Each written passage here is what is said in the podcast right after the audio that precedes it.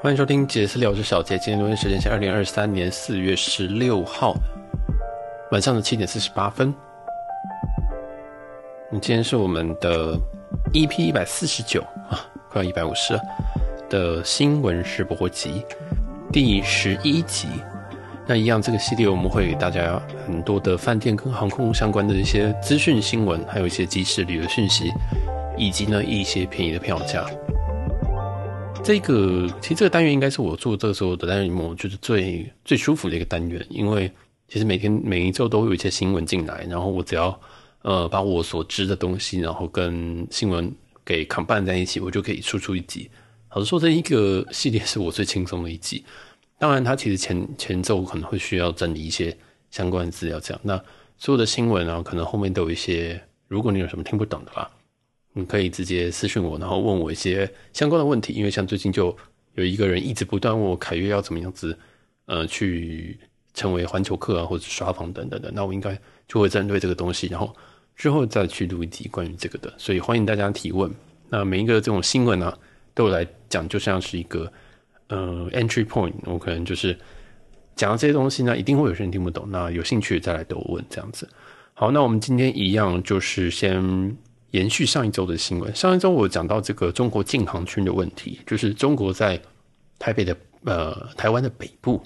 有这个划了一块的禁航区，这样。那上一周我并没有讲清楚，原因为那时候的消息只有到那边。那么这现在已经知道说哦，在四月十六号，也就是录音的当天，所以你们听到的时候已经没有了，已经没有这个所谓的禁航区。那那时候他们禁航区是拿来干嘛嘞？结果是来这个做演习。哦，就是那时候，其实禁禁航区这个消息出来的时候，并不知道他要干嘛。会发现说他在十月十六号这边做了一次单次的演习，那也造成部分的航班，嗯，小小的绕道，但但这个绕道，呃，会造成的这个 delay 也有被也有被控制住，所以这倒是还好这样子。那未来会不会再有演习呢？我不知道。那未来这个禁航区的这个这个限制什么时候会出来，我也不知道。总之，大家还是小心跟注意自己的航班移动这样子。那讲到航班移动，我必须还要持续的继续讲，就是说很多的航班，尤其新宇的航班，在这个呃最近啊，都还是持续有航班的移动。那当然，新宇有给部分的航班可能一些免费退改的机会啊等等，请你自己注意一下你自己的信箱跟你的简讯。对，这个不断不断的在发生哦，我就不会每一期都这样讲，你的这些顺便带到。好，那接下来呢，我们就来讲讲饭店的新闻啦。饭店的新闻第一则是。凯悦集团最近推出的这个点数购买的优惠，那最高可以获得二十五趴的折扣。那有人想说，哎，什么意思？这个折扣代表什么？那好不好？跟以前比起来好不好？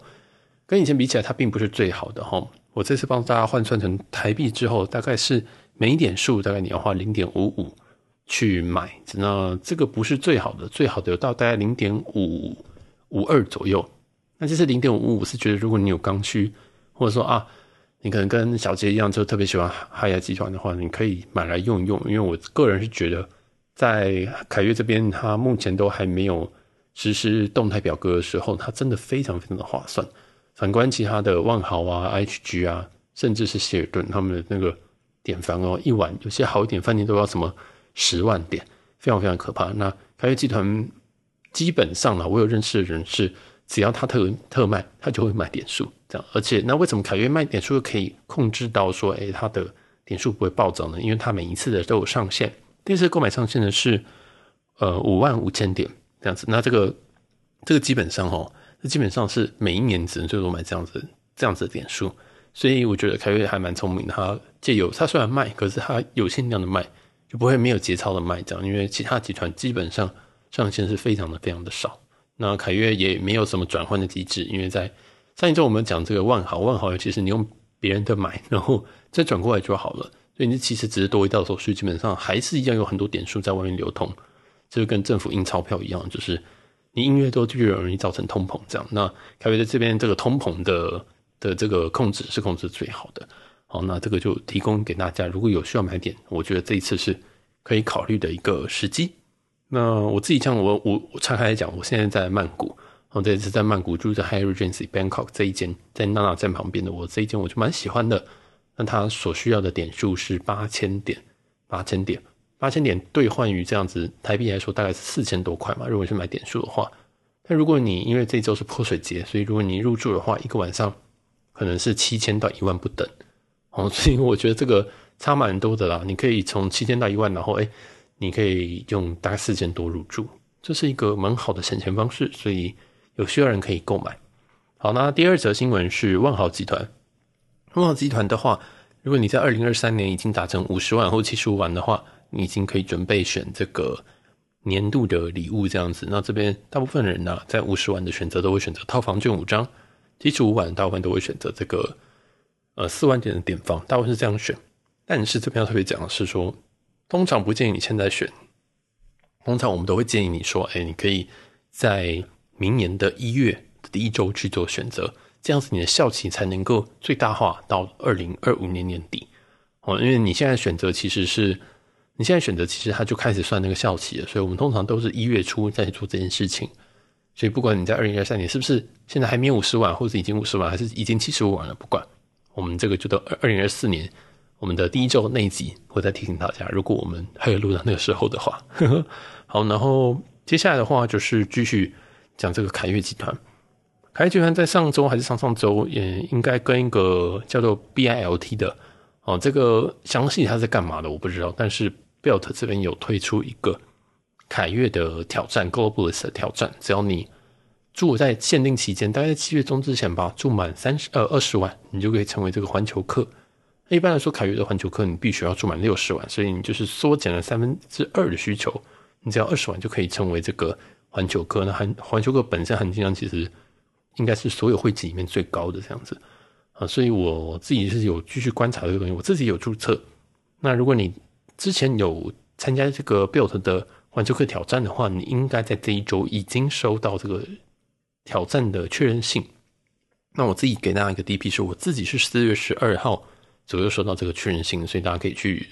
翻一下自己的信箱。那你收到这个确认信啊，基本上就是你的挑战是你成功，因为有些人想说，哎，奇怪，我做完测我怎么会？我怎么知道，或我怎么能够确定说我有参加成功？就以这个 email 为准，所以大家可以去翻一下，大概四月十二号前后的这个信，你有没有收到？有的话恭喜你，没有的话，哎，没有关系，再接再厉，这个应该之后都还有机会这样子。好，那这个是饭店的部分，翻接下来呢，我们要讲到这个旅游的部分，因为最近这个航空哈，我觉得好了，航空有一个，我先讲航空好了。航空有则新闻是只有星宇航空啊，星宇航空在北美目前的联营航班已经。应该八九不离十是由阿拉斯加去做这个联营航班，所以你以后可能会看到这个什么呃 AS 一二三后面共挂班号可能是 JX 一一二三这种感觉，就是它等于是在北美的合作对象是阿拉斯加航空。那这一件事情就验证了我自己一直非常非常痴心妄想的事情，就是阿拉斯加是哪一个集团的？还是寰宇一家？虽然说在这个美国还有另外一家寰宇一家。是呃，A A 是美国航空，但他只跟这个 A S 去做合作，那也希望他可以利用这个 S，然后能够说不定有机会可以加入寰宇一家吗？因为台湾真的蛮缺这一家寰宇一家的哦。希望这个种种的迹象都显示，应该星宇会考虑或者是看寰宇一家会不会接受他们，因为毕竟亚洲还有一个老大哥就是 C X，然后就是国泰，所以希望啊，好希望。这样就会，我觉得路网会蛮蛮蛮多蛮好的。这样，那再来这个就是这则新闻，就是星宇航空在北美联营的航班是由阿拉斯加 AS 直飞。接下来就是一些诶、一个日本的新闻，这日本新闻我相信大家都知道，就是日本的 JR Pass 全国版的预计要有一个非常巨幅的涨价。我大概两周前我才买了这个 Pass，然后玩了七天，我只能说这个真的超级无敌划算。那我算了一下，我发现说，哇，这个价格真的有点扯。只要我搭大概四趟就回本。当然，一方面是说这单程票很贵，一方面是说可能台湾相对于日日本来讲，我们的交通是很便宜，所以我们就觉得，哦，他们这个怎么怎么一般票这么贵，然后买 pass 就变很便宜，这样就算了一下，发现嗯，好好划算的。虽然我只坐了大概四趟而已，那果不其然，它就要涨价了。我真的是，哎，我真是随神，真的我真的是衰神。我买完，这是我这人生中第一张 JR 全国 pass。结果就就要涨价。我以前都是买那种广域啊或者什么，但后来我比较比较没有那么疯狂在坐地铁的时候，我就会直接用 c 卡去刷，甚至我连搭有一些新干线，我都直接 c 卡去刷下去。我我我其实蛮常这样子的。但这次因为我要跑比较远的地方，我从大阪要到东京，从东京要到这个仙台等等，我有一些来回，所以我就甚至我还去了新潟，哦，就在日本我就绕了蛮久，我觉得哇，这个真的很划算，这很适合我哪一天，比如说我有一个七天的旅游，然后我就疯狂去这个 JR Pass 这样子。那这次的这个涨价其实非常非常的可怕，从原本的最大最常使用的普通车厢七日三大概三万元左右，三万日元左右，要涨到五万日元。所以这个涨幅非常的大，大家大家应该有听这个新闻，新闻这边都说哦，将近是六成的涨幅哦，就是原本从一倍变成一点六倍，真的非常非常的夸张。那这个预计要改定价格的时间是二零二三年的十月，所以二零二三年十月之后应该就会涨价。那这个价格应该还有在讨论空间，因为它应该不是最 final 的 offer，但是呢，基本上就一定要涨价。那，我觉得大家可以趁这个七月、八月、九月，看有没有办法买一张便宜的 JR Pass，对不对？然后赶快去日本来一个疯狂的旅游。虽然我是觉得说 JR Pass 真的是要，假如说我今天要从福冈到北海道，我绝对用飞机啊，我绝对不会用这个。大部分用这个广域周游券，或者是说一些可能东海道的一些 Pass，可能就已经非常够用了。所以我虽然觉得说这个不是一个对我来讲不是一个很大的举很大的改动，但是对于很多很多。可能不太喜欢搭乘飞机的乘客，可能会是一个蛮巨大的改动。这样子，这个是就先讲到这边。然后就是一个 JR Pass 的全国版即将会非常非常非常大幅的一个涨价。啊，大部分大概都是一点，大概都是涨了六成左右以上。那这不是 final 的价格，但是基本上差不多要确定要涨价。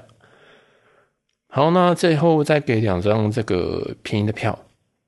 这是我最近找的。但我没有要飞，我没有要飞。这个新宇航空就是新宇，所以一直在研究新宇。新宇航空如果从台北要飞雾宿的话，就是那个西部吧，C E B U 这个城市的话，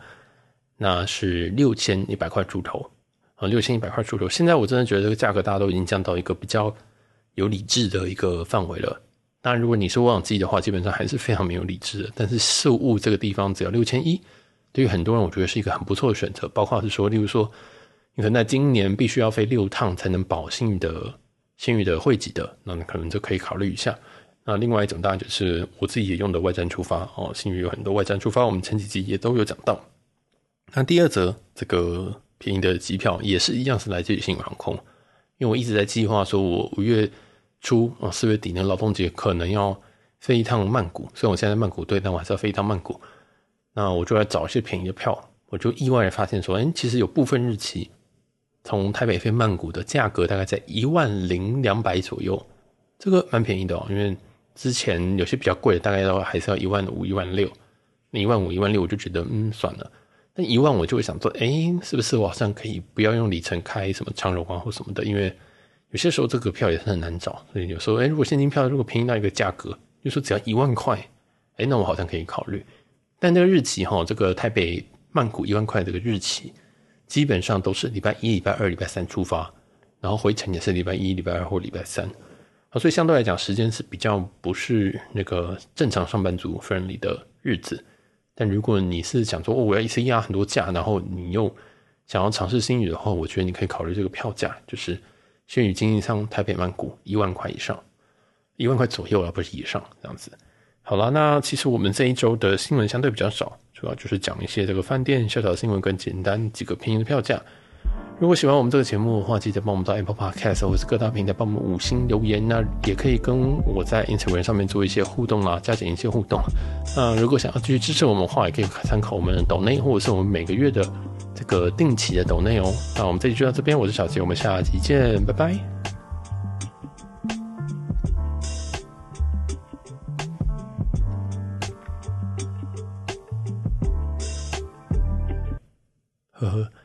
这周因为我这周其实上一周我的那一集新闻试播集，我到礼拜三我才放，还是礼拜四。上一周真的是因为上上周太忙，结果上一周也在台北忙了一周之后，我又马上出国。一直听下来的人就知道，说我大概在四月初一直出国到四月十号。我四月四月十号之后，我回台湾四天之后，我又要出一趟泰国。泰国出一趟之后，当然如果你听前面就会听到我月底我要再去一趟泰国。这这这个月真的是超级无敌累，真的是旅游这么这么频繁，也不是我愿意的。有人先有些人一定会听起来觉得是干话，但这这几个月都这这这一个月为什么会变成这样？原因是因为原本我四，因为我三月底四月初是要看樱花兼那个清那个清明节，但是因为在四月大概九号、八号、九号、十号，有个朋友刚好在东京，所以我就延长我的旅程，从四天变成十十二天还是三天。然后这次泼水节这张票呢，其实是我去年就开好了。我去年看了一张曼谷台北、台北曼谷的星宇航空，那时候只要台币八千块。对，所以如果你就是想要便宜票价，有时候你可以倒过来开。其实外站出发回台湾不一定说一定要停留，甚至你像像我这样曼谷台湾、台湾曼谷的台籍航空，有时候也都会比较便宜，所以大家也可以考虑。那我就这样飞，结果那时候就要八千块，所以我开好了这个去程。就是这一趟泼水节的去程，从台北到曼谷，然后回程呢，我用外站开，因为我四月中要飞，就四月中这一趟泼水节的回程曼谷，五月中我要跟家人去东京，然后我又把这个曼谷的最后一趟，因为这是曼谷台北台北东京东京台北台北曼谷，最后第四腿就我把它丢在十一月那边，哇，所以我超级累的，就是其实我原本在四四月应该只有大概六天的旅行日。到七天，结果现在变成将近是十五，我直接算我那几天还还在台湾好了，应该是大概是十三天、十二天、十三天左右，非常非常夸张。那我觉得好累，我真的不想一直这样飞，而且其实也蛮花钱的。虽然说我这张这几张票我都是很久以前开好，而且都是一个很荒谬的价格。这样看，如果八千块你可以来回台北曼谷，你会飞？一定一定会嘛？那再来就是我的月底，我月底那张是里程票，这张里程票的原本啊，应该说原本是一趟我要飞新加坡，后来砍掉。哦，我知道听到这边已经有人混，已经混，已经混杂，因为我自己有时候也混掉。原本是一张新加坡票，但是我要把它移到下一个月，因为我月底已经答应朋友要跟他们去曼谷这样子。啊，有够累的，真的是有够累。我下半年就不会这样子了，大家再忍受我这样子到六月，我应该就会。应该就会开始休息，因为六月就要去西雅图。我六月要去西雅图找我哥一下，预计多久还不知道，可能是半，可能是半个月到一个月吧。因为我应该没办法待太久，因为接下来还有一些东西要跑，甚至我想要去吉隆坡一趟，我想要再多去几次日本，因为或是我想多在台湾这样，然后我可能还会再跟我爸妈多出去几次，因为我三月跟他们去香港，五月跟他们去日本。我想说，既然既然这样的话，好像可以下半年可以规划一点比较，例如说海岛的行程或什么的，就是反正趁人家还走得了的时候，就陪一下家人吧。好，那这期就到这边，感谢大家，拜拜。